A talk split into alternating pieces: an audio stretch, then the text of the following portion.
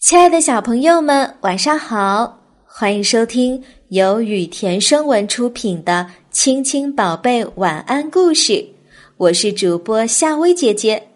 接下来我会每天给你讲一个好听的故事，伴你入睡。今天我们要讲的故事是《美妞和怪兽》。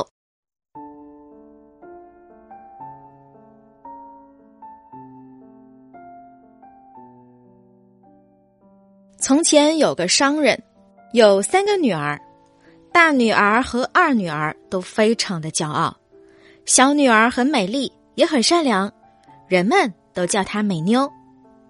这天，商人到城里去，两个姐姐要父亲买漂亮的衣裙和帽子，美妞却只要一支玫瑰花。商人来到城里，什么生意也没做成，只好空着手回家。途中，他走进一片树林，发现林中有一座灯火辉煌的宫殿。商人走进宫殿，里面什么都有，只是没有人。他吃了丰盛的晚餐，临走时摘了一支玫瑰花，只听轰隆一声巨响，出现一头怪兽。我好心接待你，你却偷我心爱的玫瑰花，现在。你只有用死来抵偿，或者叫你的女儿来代替你。商人不忍心让女儿代替自己，只想在最后看看女儿们。怪兽同意了。商人回到家里，流着眼泪将事情的经过告诉了女儿们。美妞说什么也不愿意让年老的父亲去送死。他和商人骑马来到宫殿，对怪兽说。他情愿替父亲死去。父亲走后，美妞想，不如现在好好参观这一个美丽的宫殿吧。于是，他就真的参观起来。他惊异的发现，一扇门上写着“美妞住所”四个字。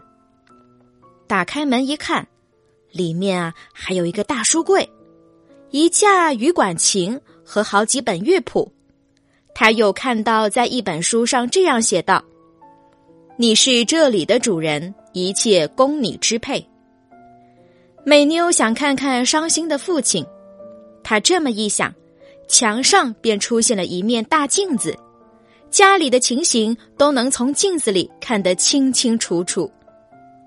这时，怪兽来到了美妞的身边，他对美妞说：“我很丑陋，也很愚蠢。”可是我的心是善良的，你并不愚蠢，我相信你有一颗善良的心。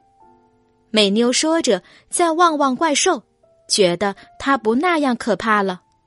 那么，你愿意做我的妻子吗？不，请原谅，我不愿意说假话。美妞说。怪兽伤心极了，每天晚上九点钟，他都来陪美妞。